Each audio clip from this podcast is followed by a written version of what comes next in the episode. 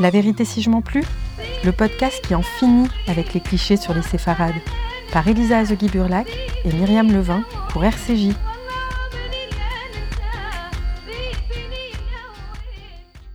Dans cet épisode, nous accueillons la journaliste et autrice Michel Fitoussi, qui vient de publier son 14e livre, mais celui-ci a une saveur particulière puisqu'il retrace l'histoire de sa famille et du pays dont elle est originaire, la Tunisie.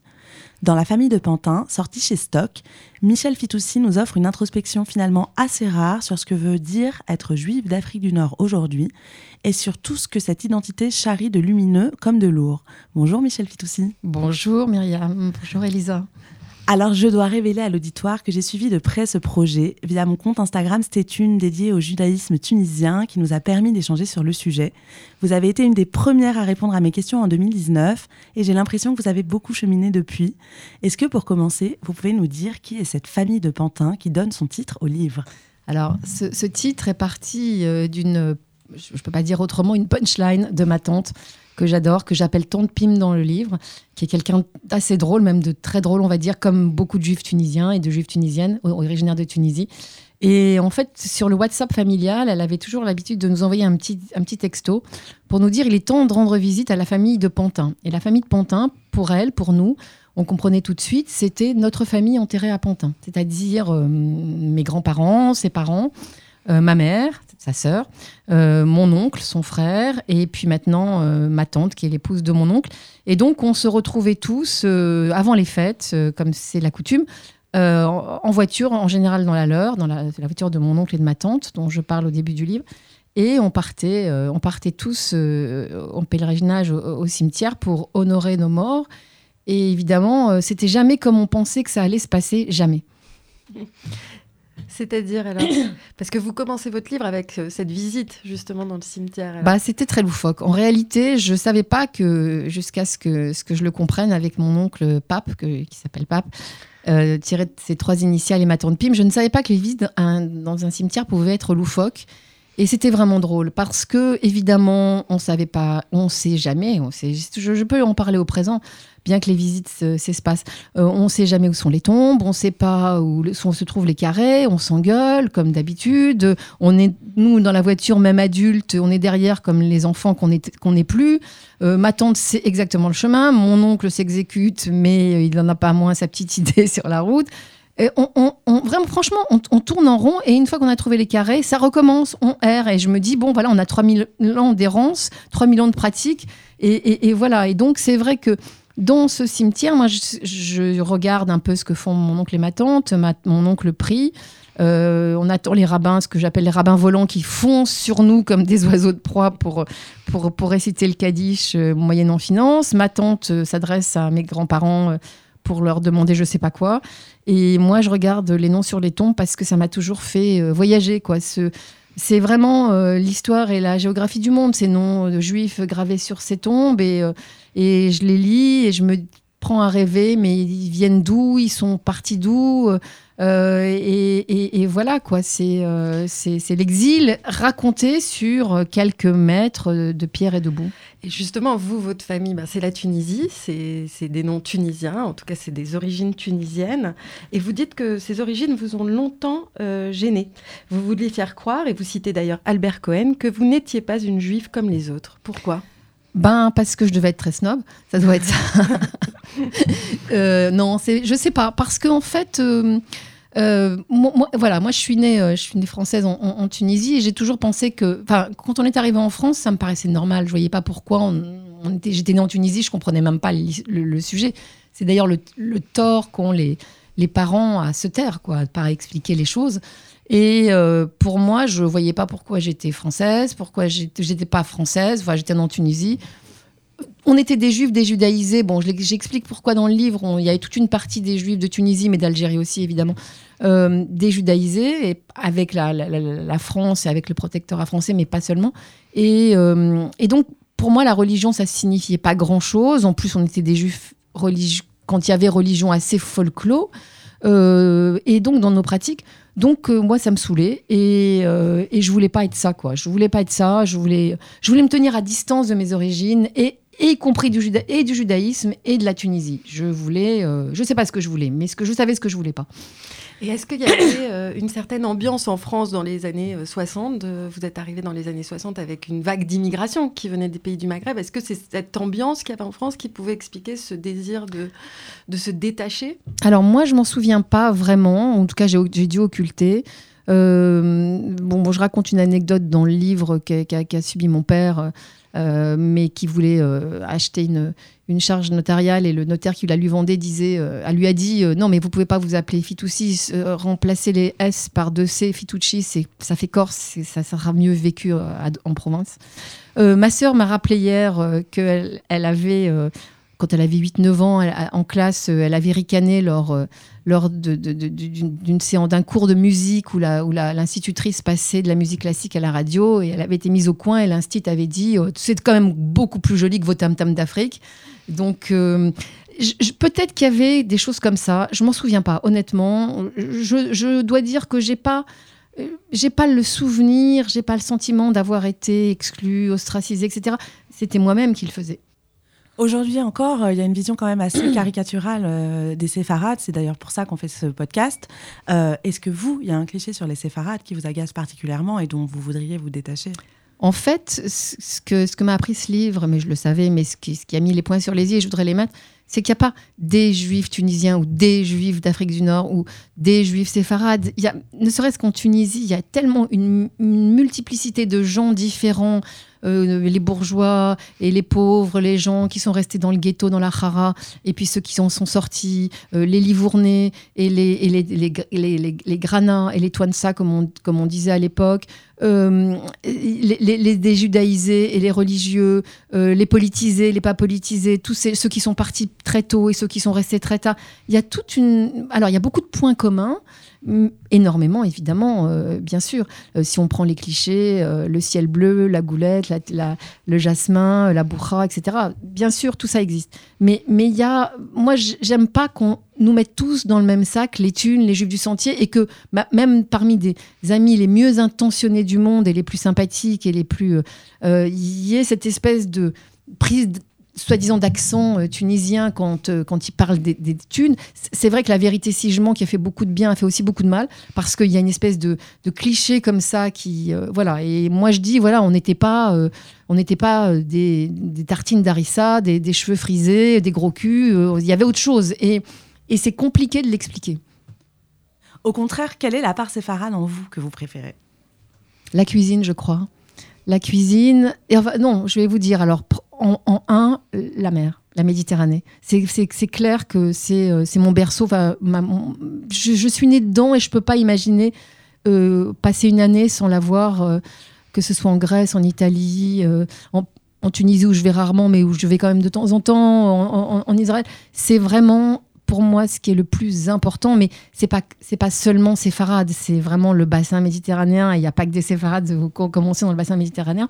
Après, je mettrai ex effectivement euh, la cuisine parce que c'est vraiment une petite madeleine et je crois que pour tous les juifs tunisiens, même ceux qui n'y sont pas nés, même deux ou trois générations plus tard, euh, les boulettes de mamie, euh, etc. C'est quelque chose qui, compte et qui comptera et qui, qui se transmet. Et particulièrement, je crois, dans le judaïsme maghrébin, dans le judaïsme tunisien, puisque c'est celui que je connais le mieux, on transmet tout cet amour, euh, tout, tout ce pays, toute cette lumière, tout, tout ce qu'on est, tout ce qu'on qu'on a été euh, par la cuisine, c'est une évidence. Et euh, vous parlez euh, dans votre livre de l'histoire, vous revenez sur des moments d'histoire de la Tunisie, d'histoire des Juifs en Tunisie, et vous revenez sur un passage qui est pas si connu finalement, c'est l'histoire des Juifs en Tunisie pendant l'occupation euh, nazie entre 1942 et 1943. Votre, votre famille a été touchée d'ailleurs par le nazisme. Qu'est-ce que, en fait, comment ça vous a été transmis? Comment votre famille de Pantin parlait-elle de, ce moment? Alors moi j'ai deux familles. J'ai, je, je, parle de la famille de Pantin dans mon livre, mais il y a évidemment la famille de mon père qui était de Sousse. Euh, moi, je pense que les Soussiens sont les Ashkénazes des Juifs tunisiens. non, c'est une blague. Et s'il y a des Soussiens qui m'écoutent, ils vont être très énervés. Mais en réalité, voilà, ma, famille de Pantin, ma famille de Tunis, de Tunis même. Donc, euh, moi, je dis toujours que je suis une Tunis mémoise, puisque je suis née à Tunis même. Euh, ma famille de, Tunis, nous, on a transmis, on nous a transmis ces épisodes de la guerre, puisqu'effectivement, les, l'armée allemande a occupé la Tunisie pendant six mois, six mois qui ont qui, n'ont pas trouvé leur équivalent ailleurs, enfin hors, du, enfin voilà, c'était c'est très peu connu effectivement. On attendait les Américains, les, Allemands ont débarqué. Euh, ma famille raconte toujours ces histoires avec beaucoup d'humour et on a toujours entendu l'histoire de l'oncle Henri euh, caché dans un placard euh, qui sortait la tête pour demander s'il y avait jonction, c'est-à-dire jonction entre les armées alliées. L'histoire de, mon arrière-grand-mère qui voulait absolument pas descendre dans les tranchées parce que quand ils allaient remonter tous, ils auraient faim et qui serait là pour surveiller le, gaz, etc. et même mon grand-père, qui a quand même été fait partie des notables qui faisait partie des notables à, Tunis et qui a été pris en otage euh, avec euh, une centaine de, notables euh, pendant, pendant, quelques jours, enfermés parce que les Allemands voulaient rafler des jeunes gens pour, pour le travail obligatoire et que ces jeunes gens ne se bousculaient pas pour y aller. Donc, il y, avait, il y a eu ces otages. Et même mon grand-père enfermé, mon grand-père qui ensuite a contracté une gangrène, qu'il a fallu opérer, qu'on a, on l'a pas, on n'a pas sauvé sa jambe, etc.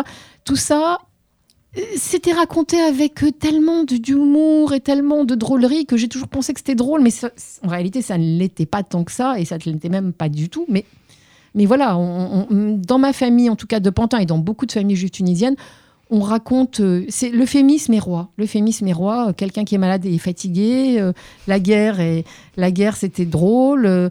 voilà. Au contraire de mon père qui a sous, ça, il avait 15 ans a porté l'étoile jaune, euh, a subi les bombardements des Alliés qui, euh, qui bombardaient euh, les ports, a, dû, a, vu, mourir un enfant dans, dans, ses bras, un enfant blessé. Lui, ça a été vraiment tragique, tragique. La maison de ses parents a été détruite. Donc, il, m'a confié son journal et j'ai eu tous ces, tous ces, j'ai lu tous ces événements que je ne soupçonnais pas d'ailleurs. Et dans le tragique comme dans le comique, on vous raconte rien. Le comique ne vous raconte rien parce que parce qu'il est du corps. Et le tragique, eh ben, on le tait. Et d'ailleurs, vous dites euh, que vous voulez combler, et que ce livre sert à ça, ces manques et ces silences. Euh, quels ont été ces manques et ces silences euh, Qu'est-ce qu'on vous a transmis Qu'est-ce qu'on ne vous a pas transmis? En réalité, les, Juifs tunisiens sont réputés pour beaucoup parler. Et effectivement, ils parlent énormément. Ils parlent tout le temps et ils ne s'arrêtent jamais de parler. Mais il faut trouver entre les lignes ce qu'il raconte. Et ce qu'il raconte n'est pas toujours typiquement voilà cette histoire de guerre euh, dont j'en ai, toujours entendu parler et je jusqu'à ce que je la creuse vraiment et que je comprenne de quoi il, s'agissait vraiment. Et le chagrin, ou alors peut-être que c'était moi qui écoutais pas tout simplement parce que ça m'intéressait pas. Mais le chagrin, l'exil, euh, toutes ces choses-là, je, j'ai le souvenir de les avoir entendus et pas non plus. Euh, ma tante, cette tante, fameuse tante Pim dont je parle dans le livre, ma mère ne supportait pas que leur mère, euh, Sarah, dans, le livre, euh, se plaigne, regrette son, pays, sa maison, etc. Ça les énervait. Il fallait oublier, il fallait avancer. On n'avait pas le droit de. Et c'est une bonne chose aussi. Hein. On, y va, quoi. On est exilé, on y va. Il y avait aussi le fait que quand on a découvert ces drôles de juifs qui étaient les Ashkénazes, on a compris qu'il valait mieux fermer sa gueule parce qu'on n'était pas du tout euh, on n'avait pas souffert comme ils avaient souffert. Nous, c'était, il avait suffi de prendre un avion ou un bateau et euh, au, pire de quitter sa maison pour, euh, voilà, pour, pour revivre ailleurs. Mais tout ça, toutes ces difficultés, voilà, les, Juifs tunisiens ont un, un, bon fond, un fond, un fond sympathique, un fond d'humour. Bon, il n'y a pas que ça, évidemment, mais ils ont surtout voulu aller de l'avant, donc se reconstruire, se reconstruire en France, certains en Israël, la moitié d'ailleurs d'entre eux. mais, mais ils n'ont pas ils ont perpétué les histoires et la tradition en racontant des tas de choses, mais moi j'ai toujours le souvenir de choses très joyeuses et très drôles, mais pas de souffrance, pas de, tristesse, pas ça, on laisse tomber, on oublie, on, avance, on avance. Même si c'est euh, finalement là, et vous en parlez très bien dans votre livre, euh, on va parler un peu de nostalgie, et je crois qu'il y a une chanson qui vous évoque pas mal de souvenirs que vous avez choisi, qu'on va écouter. Vous pouvez nous dire laquelle c'est? Euh, c'est Mouloudji, non C'est ça Petit coquelicot, c'est ça Oui, pourquoi cette chanson? Alors, c'est parce que euh, ma maman adorait et Mouloudji et Aznavour, donc j'ai beaucoup hésité. Et donc, elle chantait d'une voix de fossé le matin. Euh, alors, j'ai toujours entendu entre comme un petit coquelicot, mon âme. comme un petit coquelicot. Et c'est vrai que ça fait partie de mes petites madeleines, cette chanson, cette chanson qui revenait toujours. On va l'écouter.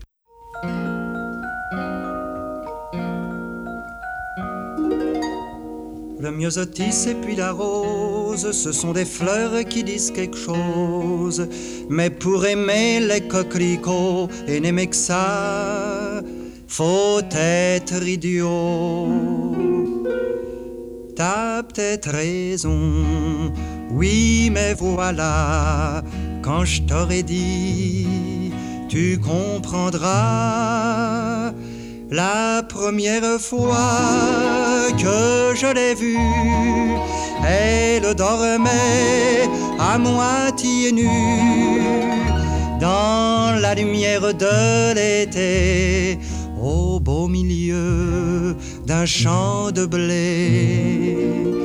Et le corsage blanc, là où battait son cœur, le soleil gentiment faisait vivre une fleur. Comme un petit coquelicot, mon âme, comme un petit coquelicot. C'est très curieux comme tes yeux brillent en te rappelant la jolie fille. Il brille si fort que c'est un peu trop pour expliquer les coquelicots.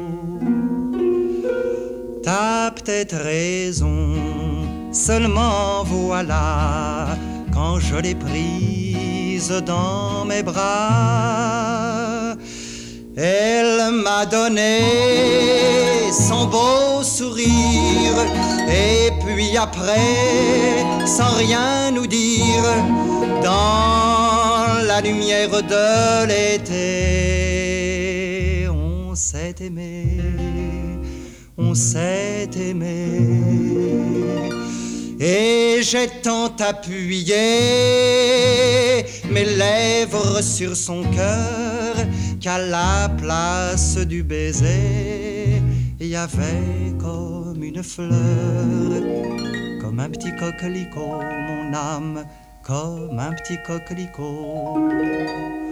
Ça n'est rien d'autre qu'une aventure petite histoire et je te jure qu'elle ne mérite pas un sanglot ni cette passion des coquelicots. Attends la fin, tu comprendras. Un autre l'aimait, qu'elle n'aimait pas. Et le lendemain, quand je l'ai revue, elle dormait à moitié nue dans la lumière de l'été au beau milieu du champ de blé. Mais sur le corsage blanc, juste à la place du cœur, il y avait trois gouttes de sang qui faisait comme une fleur, comme un petit coquelicot, mon âme. On est un peu dans la nostalgie. Euh, ah, et là, j'avoue, franchement, j'écoute pas souvent Mouloudji, mais, euh, mais ça m'émeut à chaque fois. Et cette chanson m'émeut à chaque fois parce que vraiment, c'est, euh, ça me rappelle ma, ma mère.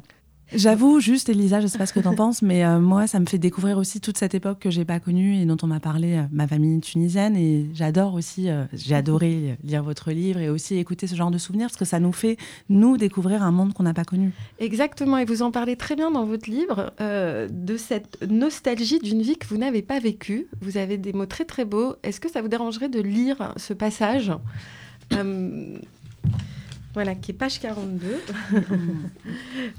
Voilà, que je trouve très très beau et ça, je pense que ça dit beaucoup de la nostalgie et d'une transmission d'un exil.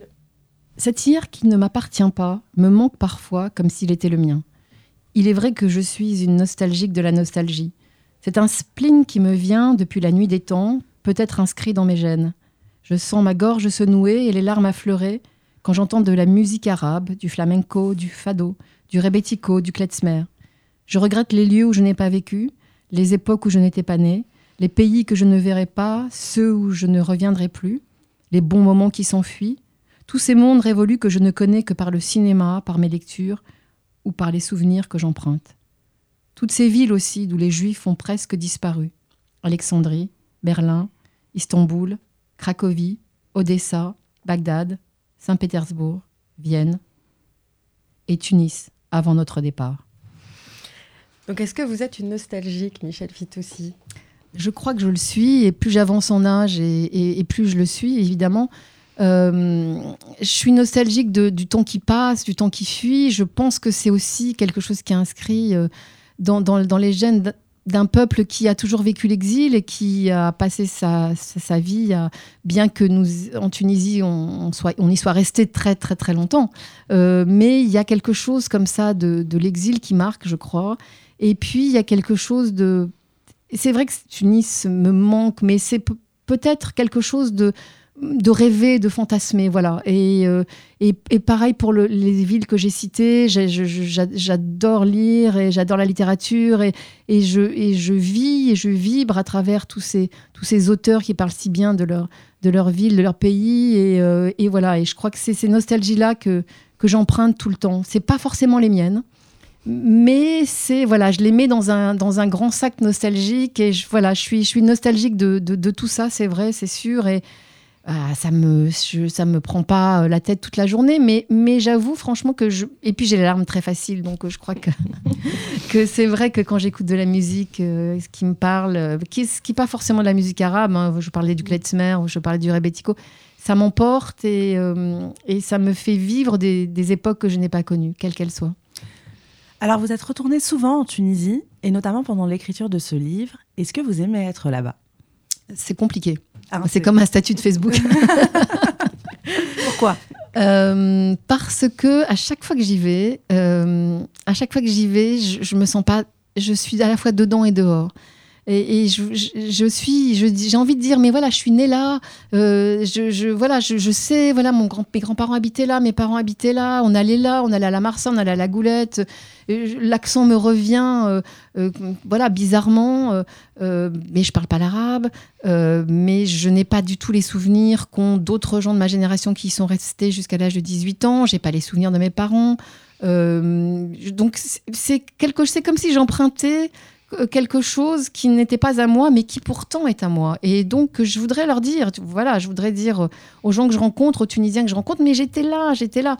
Et ils s'en foutent. Je veux dire, à part, euh, à part les gens, euh, ces gens charmants de la Marsa, euh, qui est un peu une petite bulle à côté de Tunis, qu'on appelle la principauté d'ailleurs en, ricanant, mais ces gens qui ont vécu le passage des Juifs, la, vie avec les Juifs, et donc qui ont partagé les lycées, le lycée Carnot, et qui continuent d'ailleurs, puisqu'il y a beaucoup de Juifs originaires de Tunisie qui reviennent prendre leur retraite, enfin beaucoup, un petit peu, et qui continuent à se, à se côtoyer, à se fréquenter et à, et à s'apprécier beaucoup parce qu'ils ont eu la même enfance et la même vie au soleil. Euh, moi, c'est, euh, moi, je suis, je suis pas à l'aise. C'est comme si j'empruntais des chaussures qui n'étaient pas à moi et qui pourtant euh, le sont puisque je les ai, voilà, on, m'a mis dedans quand j'étais enfant. Et comment voyez-vous le retour aux racines séfarades de la jeune génération qui semble revendiquer cette identité différemment de ses parents et grands-parents? D'abord, je pense qu'on leur a pas raconter grand chose. On leur a transmis des choses. On leur a transmis un accent. Moi, j'habite le 16e arrondissement. Je suis absolument toujours étonnée, mais ça m'amuse d'entendre des gens, des jeunes gens euh, qui sont agents Sontaï, qui ont 15 euh, ans, 16 ans, qui, euh, qui, qui, qui parlent avec un accent euh, très fort, qui, qui emploient des expressions que je, parfois j'ai pas entendues depuis des années. et, et, et, bon, voilà, cette transmission-là qui est, qui est cette, cet accent, cette nourriture, cette cuisine, cette nostalgie, parce que la nostalgie se transmet. mais ils n'ont rien d'autre. Et donc, forcément, à un moment donné, et surtout aujourd'hui, où c'est quand même c'est dur, voilà, la vie est dure, c'est compliqué, euh, le futur est incertain, alors pourquoi ne pas aller chercher dans le passé ce, qu'on est et ce et ce et, l'identité quelle qu'elle soit d'ailleurs. Euh, je crois que c'est pas propre seulement aux jeunes juifs tunisiens. Je, réfléchissais à ça. Il euh, y, a beaucoup de, de, gens aujourd'hui, d'écrits, de films, de documentaires qui revendiquent une identité, qui revendiquent des racines, qui revendiquent. En tout cas, moi, j'espère que ça, ça ne, ça ne comment dire, que ce n'est se retourner sur son passé comme je l'ai fait que pour, mieux avancer. Alors moi, bon, il me reste pas tant de temps que ça, mais pour eux, j'espère que ça sera pas cette la conquête, la reconquête de cette identité euh, sera pour eux une façon de, s'élancer vers autre chose, tout en gardant, tout en gardant ce socle qui est, qui est quand même très important. Quand on parle de nostalgie, je, crois qu'il ne faut pas que la nostalgie empiète sur tout le reste. Je crois qu'il ne faut pas en faire un, étendard. Je crois qu'il ne faut pas en faire une, un passeport, une, une façon d'être. Je pense que voilà, il y a ça, c'est moi, c'est nous. Euh, on veut creuser parce que, parce que ça nous appartient et parce qu'on ne nous l'a pas vraiment transmis. Euh, mais euh, mais il y a autre chose et c'est bien de le revendiquer tout en, tout en avançant, quoi, tout en accumulant des, des strates, on va dire. Alors au sein de cette jeune génération, il y a un débat qui fait rage, si on peut dire. C'est celui des juifs arabes. Il y a un certain nombre de personnes qui se revendiquent juifs arabes. Vous en parlez dans votre livre et c'est intéressant. Et vous, vous êtes assez tranché sur cette question. Pour vous, les séfarades ne sont pas des juifs arabes? Ben non. Ben non. Ben non, évidemment que non. Euh, moi, je trouve ça, euh, c'est mignon de le penser. Mm dire, c'est, il y a un côté euh, très réconciliant tout le monde. bah, moi, pour moi, les, Juifs de Tunisie, en tout cas de ce que je connais, moi, en tout cas, j'étais pas une Juive arabe. moi, j'étais une Juive de culture française une juive née en Tunisie, de culture française, de culture française, puisque mes grands-parents, les deux d'ailleurs, se sont, se sont devenus français dans les années 20. mais, mais, mais grands-parents déjà n'étaient pas des juifs arabes, mes parents non plus. Leurs parents, oui, mais c'était pas des juifs arabes. Moi, je vais, euh, je vais ajouter un mot entre juif et arabe. Je vais ajouter le mot culture. Et, je crois que c'est ça qui change tout. Ce sont des, c'était des juifs de culture arabe. Ils sont arrivés en Tunisie très tôt, avant les Arabes. Euh, ils ont été dominés par les Arabes, colonisés par les Arabes. Ils ont été des dhimmis. Et bien sûr, ils ont pris, comme partout dans le monde, euh, des, comment dire, des, euh, tout ce qui, qui, était la culture arabe, ils l'ont prise à leur compte ce qui les différenciait, c'était euh, la religion et c'était le statut d'imi. C'était des sous-citoyens, il faut le dire. Hein. On a été pendant 11 euh, siècles, les juifs du Maghreb et d'ailleurs les juifs en terre d'islam, des, des, par les, des protégés, des protégés des, des Arabes, euh, qui, qui, aient été, enfin des, Arabes, des, musulmans. et, des, et des Ottomans. Donc, et encore, c'est différent parce que les Turcs n'étaient pas. donc, voilà, moi, moi je dis oui, effectivement, mes, grands, mes arrière-arrière-grands-parents parlaient que l'arabe, euh, ils étaient habitués à l'arabe, mais c'était différent. Et d'ailleurs, la preuve en est que quand les Livournais mais sont arrivés, et surtout les Français, euh, la plupart d'entre eux ont choisi, euh, ont choisi la France. Ils ont choisi la France pourquoi? Parce qu'ils ont vu là l'émancipation et aussi euh, le, fait de, se sortir de cette soumission. Bien sûr, il y avait eu un pacte fondamental en 1857 qui, les avait, qui avait aboli le statut et la dimitude, mais c'était dans la théorie, dans la pratique, c'était pas tout à fait ça. Donc voilà, moi je dis c'est culture arabe, euh, et pas juif arabe. Et, vraiment, ah, j'ai beaucoup réfléchi à ça, beaucoup, vraiment. Hein. et, je me suis dit, pourquoi quand j'entends juif arabe, je suis hérissée comme ça? Après tout, euh, je pourrais l'accepter et dire effectivement, on était juif arabe. Mémi avait essayé, Albert que, avait essayé de dire, on, voilà, on pourrait parler de juif arabe, mais après il a dit, mais ni les, ni les, ni les musulmans, ni les, ni les juifs ne veulent entendre parler de ce terme pour des raisons différentes. Euh, voilà, moi je dis les juifs de culture arabe et après je dirais les juifs de culture française, voilà, euh, ou les juifs français. On n'avait pas la nationalité arabe, on avait la nationalité tunisienne. C'est très différent. Oui, c'est très différent. Il faut, je crois qu'il ne faut pas confondre. Mais est-ce que sur ce sujet précisément, vous ne pensez pas qu'il y a un petit décalage entre générations? Je sais que vous fréquentez pas mal de jeunes, à commencer par vos enfants. est-ce que euh, voilà, vous sentez que sur certains sujets, sur l'identité, euh, l'héritage séfarade, il y a parfois des décalages de génération? Moi, j'aimerais bien. Enfin, après, j'ai aucune leçon à donner à personne et je pense que toutes les opinions, euh, je ne vais pas aller me bagarrer là-dessus. Euh, j'aimerais bien que, voilà, moi, moi j'ai dans ce livre, j'ai essayé aussi de, c'est un livre sur l'identité, sur la mienne, et moi j'ai essayé, alors un mot qui plaît beaucoup aux jeunes là, de déconstruire euh, cette identité, de comprendre comme de quoi elle était formée. Euh, donc j'ai beaucoup réfléchi à ces sujets, vraiment. Je pense que le, terme juif arabe, c'est dans ce terme-là, alors emprunté par les jeunes et, dans cette route empruntée par les jeunes, il y a beaucoup d'émotionnel, il y a beaucoup d'émotions, il y a beaucoup d'envie de dire allez réconcilions-nous, on était tous frères, on s'aimait tous, euh, c'était formidable, on était euh, les deux moitiés d'une même orange ou d'une même pomme. Oui et non, oui et non. Oui et non. Donc il faut aussi faire la part des choses et je crois que c'est vraiment important de la faire, quoi. C'est tout. Après, ça ne veut pas dire qu'on va dénigrer euh, les, Arabes entre guillemets ou les Tunisiens musulmans ou les Tunisiens juifs. Non, c'est juste reconsidérer l'histoire et recomprendre comment elle s'est faite. Euh, après, moi, je, c'est mon opinion, je, j'ai réfléchi, je- j'en suis arrivée à cette conclusion. Je vais pas aller me bagarrer, je vais peut-être me bagarrer euh, intellectuellement ou ferrailler intellectuellement avec des gens qui ne pensent pas comme moi, mais je ne vais pas non plus euh, en faire un drame. hein, c'est... Non, non, il n'y a pas de quoi. Et d'ailleurs, vous finissez votre livre hein, sur, ce, sur, ces, sur ces mots. J'ai eu la chance inouïe de vivre en France. Ah bah on, oui. s- on sent quand même un attachement à la France, à cette culture française, euh, très très fort tout au long de votre livre. Vous finissez par ces mots. Comment vous naviguez aujourd'hui dans cette identité euh, juive, française, née en Tunisie Ah ben, euh, j'ai- très bien, très très bien. En fait, ça fait un moment d'ailleurs que j'ai tout réconcilié. euh, parce qu'on peut avoir, euh, on peut avoir plein d'identités. Enfin, je le dis dans le livre, quoi. Voilà, moi j'ai, euh, je fais mon test ADN, je suis juive tunisienne, euh, grecque, italienne, euh, d'Asie mineure, etc. Euh, J'ai, le père de mes enfants est français. euh, euh, mon petit-fils euh, va, va être est à moitié espagnol. Mes autres petits-enfants aussi. Je sais pas pourquoi mes deux enfants ont épousé des Espagnols. euh, Peut-être et pourtant j'ai cherché, il y a rien de, il y a rien d'espagnol en nous. Et pourtant il y avait des, des Livournais, des Espagnols en, Tunisie. Euh, je pense qu'on peut avoir plein, plein, plein d'identités différentes et rajouter des strates et c'est une richesse. Mais la France, c'est quand même quelque chose qui, qui est importante, qui, qui, qui est importante pour beaucoup d'exilés, pour beaucoup d'immigrés qui, sont, qui ont la chance d'être venus ici. C'est un pays. Alors, d'accord, euh, la France sous l'occupation, y compris en Tunisie, ça a été lamentable. La France peut être lamentable, la France peut être insupportable, la France peut être raciste, la France peut exclure. Mais la France, la langue française, la littérature française, le, bonheur d'être français, la chance qu'il y a eu, que j'ai eu, euh, de, vivre ici, d'arriver ici quand j'ai eu 5 ans, d'être dans ce pays et de me revendiquer française. Je crois que c'est. euh, c'est- J'aurais jamais voulu être. Et pourtant, il y a plein de pays que j'aime, y compris Israël, et j'en parle à la fin du livre, mais la France. Euh, pourquoi n'avez-vous pas eu envie d'écrire sur vos origines tunisiennes plus tôt?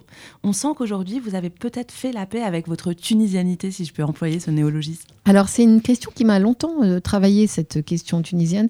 Il y, a, il y a 30 ans, euh, plus de 30 ans, peut-être 35 ans, j'ai voulu écrire un roman là-dessus. Et donc, euh, j'av- j'avais pris euh, à l'époque des notes. Ma grand-mère vivait, encore, mon oncle Pat, dont je parle dans les vivait encore, ma grand-tante vivait encore. Donc, j'ai beaucoup, beaucoup utilisé leurs souvenirs. Et puis, j'ai écrit un roman qui, que mon éditeur m'a refusé, qui ne devait pas être très bon. D'ailleurs, c'est drôle parce que ce, livre, euh, je l'ai trimballé partout dans tous mes déménagements. Ça s'appelait Le Marchand de Jasmin. Et, euh, et, et finalement, j'en ai retrouvé que la moitié. Je ne sais pas où est l'autre moitié. Et la moitié que j'ai lue m'a pas plu. Et je me suis dit peut-être qu'il y a 30 ans ou 35 ans, euh, mon éditeur de l'époque euh, avait raison et que c'était pas assez bien. Cela dit, moi, ça m'a beaucoup vexé. Donc, euh, j'ai pris, j'ai pas du tout eu envie de retravailler le roman. Je l'ai pris, je l'ai mis dans un tiroir, j'ai mis le do- dossier, euh, le, fichier dans mon ordi, je l'ai pas retouché.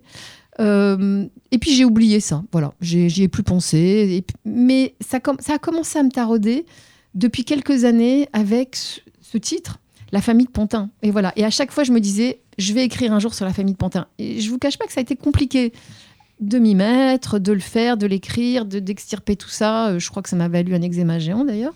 mais Votre côté mais oui, c'est ça. Mais, euh, mais voilà. ça- et puis j'avais envie aussi, alors non seulement dans ce livre précisément de, de ce que je vous disais tout à l'heure, de déconstruire mes strates d'identité, de comprendre d'où je venais, pas pour savoir où je, où, où je vais, enfin où je, vais, oui, où je vais, où je, où je suis allée, où je vais, mais de transmettre aussi. Et euh, mes enfants connaissent pas complètement cette histoire, même pratiquement pas. Euh, mon petit-fils la connaît pas du tout. Il en aura d'autres. Il a beaucoup de monde en lui. Lui, il a l'Espagne aussi. Il a euh, le Pays Basque. Il a, il a plein de choses. La France, bien sûr, par son, par le, par le côté de son autre grand-père. Donc tout ça, je, voulais le, mettre à plat, le raconter. Euh, J'avais pas de, nostalgie particulière pour la Tunisie. C'est un pays que j'aime bien, mais où je suis allée plein de fois. Mais je- voilà, je, je- j'y retournerai volontiers. Mais je suis pas, euh, voilà, c'est c'est pas, c'est pas, c'est pas mon trip entre guillemets. Euh, et puis voilà, je crois que j'ai aussi là-dessus, euh, voilà, fait un tour, bouclé la boucle. Je raconte une histoire de valise dans le livre. Euh, voilà, c'est c'est bien. Voilà, c'est bien, c'est fait. Ça, c'est fait. C'était le moment aussi peut-être. Et c'était le moment aussi, peut-être, c'est ce que m'a dit mon éditeur Manuel Carcassonne. Il m'a dit, il faut que tu dises que c'était le moment. Alors pour terminer, juste une petite question bête, mais qui nous intéresse. à qui s'adresse ce livre En fait, par qui espérez-vous être lu? Alors, bon, moi je pense, j'aime évidemment comme tout auteur, euh, on a envie que le monde entier vous lise. Bon, ça c'est évident. Euh, après, non, après je vais être. Euh, j'aimerais que ce soit, que j'aimerais bien que ce livre soit lu par les par les gens de votre génération, par les gens de qui sont qui viennent après vous. ceux qui viennent avant, oui, ils vont retrouver des choses, etc. Peut-être apprendre des choses, c'est sûr, parce que effectivement, les Juifs de Tunisie ne connaissent pas leur histoire. Mais euh, j'aimerais bien que ça reste un peu comme, euh, voilà, comme une petite pierre dans cette histoire. Il y a eu depuis les années 90, euh, alors qu'avant on s'y intéressait pas du tout, beaucoup de sociologues, beaucoup d'historiens, beaucoup de voilà des podcasts, des sites internet, Myriam, des sites Instagram, Myriam, des, sites internet, même des trucs sur Facebook, etc., qui, contribuent à, à, perpétuer à transmettre, et, à transmettre cette, nostalgie, c'est super, je trouve ça formidable. Et, je pense que les études ne font que commencer sur, sur des sujets dont, auxquels on ne s'intéressait pas, pensant qu'ils n'avaient aucune importance. Et en réalité, ils sont d'une richesse. Et euh, la Tunisie est un pays mosaïque et il y avait un nombre de, de communautés qui y vivaient, c'est passionnant. Donc, donc ça, c'est très bien. Moi, j'apporte une petite pierre, euh, un récit, quelque chose qui, qui raconte euh, voilà, un point de vue un moment, à un moment donné de quelqu'un qui est né en Tunisie, qui en est parti à l'âge de 5 ans. je raconte mes, derniers, mes premiers souvenirs en Tunisie, mes premiers souvenirs en France. c'était Et puis, ce qui m'a formé, c'est-à-dire tout, tout, tout tout parcours est formateur. Moi, j'ai eu des, comme ça, des, le féminisme, la judéité, etc. Donc, j'ai réfléchi là-dessus. Voilà, c'est euh, un parcours de vie. Alors, si euh, s'il y a plus de 500 lecteurs qui lisent, je serais ravie. Euh, s'il y en a plus de 10 000, je serais comblée. et s'il y a que mes enfants et mon petit-fils Abel, je serais vraiment enchantée. Ben, nous, on l'a lu et on a vraiment adoré. Euh, oui, ça nous a beaucoup parlé. Merci infiniment. Merci beaucoup, Michel Fitoussi, d'être venu dans le podcast La vérité si je m'en plus. Je rappelle que votre dernier livre s'appelle La famille de Pantin et qu'il est publié chez Stock. La vérité si je m'en plus est un podcast produit par Milium de Edisa Azogibirac et Myriam Levin. Musique du générique, Sarah Pérez, alias Charou.